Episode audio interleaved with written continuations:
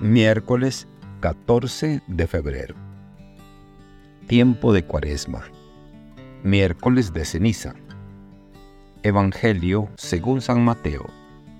Capítulo 6, versículos del 1 al 6 y del 16 al 18.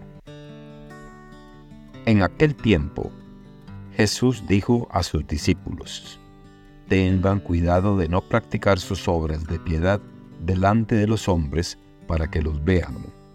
De lo contrario, no tendrán recompensa con su Padre Celestial. Por tanto, cuando den limosna, no lo anuncies con trompetas, como hacen los hipócritas en las sinagogas y por las calles, para que los alaben los hombres. Yo les aseguro que ya recibieron su recompensa.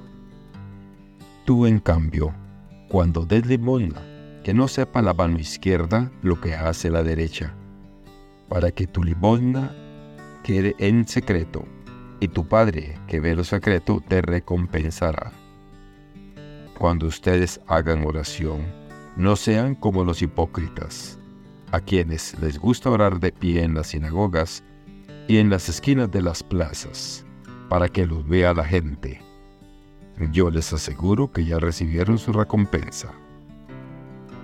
Tú, en cambio, cuando vayas a orar, entra en tu cuarto, cierra la puerta y ora ante tu Padre que está allí en lo secreto. Y tu Padre que ve lo secreto te recompensará. Cuando ustedes ayunen, no pongan cara triste, como esos hipócritas que descuidan la apariencia de su rostro, para que la gente note que están ayunando. Yo les aseguro que ya recibieron su recompensa. Tú, en cambio, cuando ayunes, perfúmate la cabeza y lávate la cara, para que no sepa la gente que estás ayunando, sino tu Padre que está en lo secreto, y tu Padre que ve lo secreto te recompensará. Palabra del Señor. Gloria a ti, Señor Jesús. Reflexión en el corazón de las enseñanzas de Mateo capítulo 6, versículos del 1 al 6 y del 16 al 18, encontramos un llamado a la autenticidad en nuestra práctica espiritual, subrayando la importancia de cultivar una relación íntima y genuina con lo divino, más allá de las apariencias exteriores. Este pasaje, integrado en el Sermón de la Montaña, propone una reflexión trascendental sobre la naturaleza de las acciones piadosas y la verdadera devoción. Este texto surge en un contexto donde las prácticas religiosas estaban profundamente arraigadas en la cotidianidad del pueblo judío. Sin embargo, Jesús introduce una perspectiva revolucionaria, invitando a sus oyentes a reconsiderar la esencia de sus actos de fe.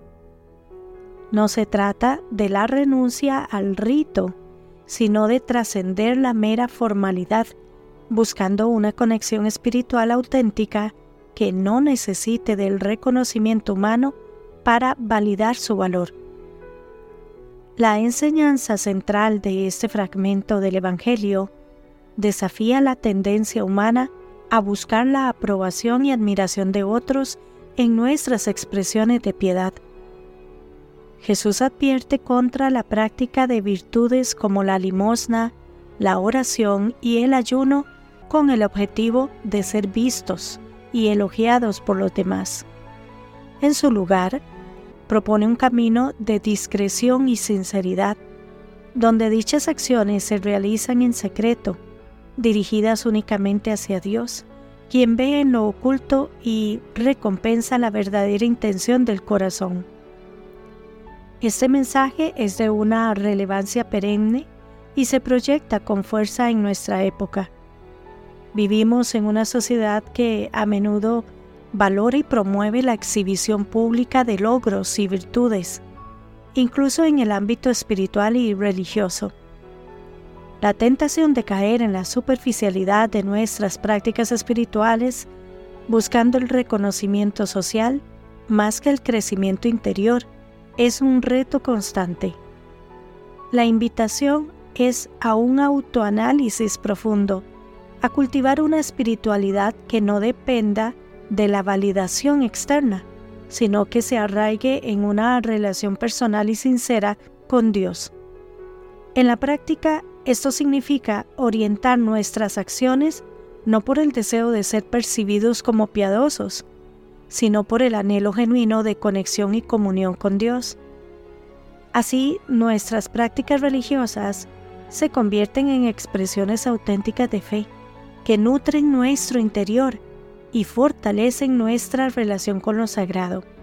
El pasaje evangélico nos insta a reevaluar nuestras motivaciones en la práctica de la fe, recordándonos que la verdadera espiritualidad se fundamenta en la sinceridad del corazón y en la búsqueda de una relación profunda y personal con Dios.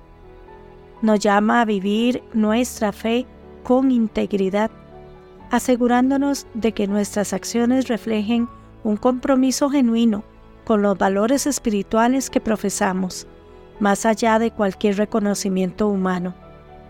En este sentido, la enseñanza de Jesús sigue siendo una luz, invitándonos a profundizar en nuestro camino de fe con humildad y autenticidad. Que Dios les bendiga y les proteja.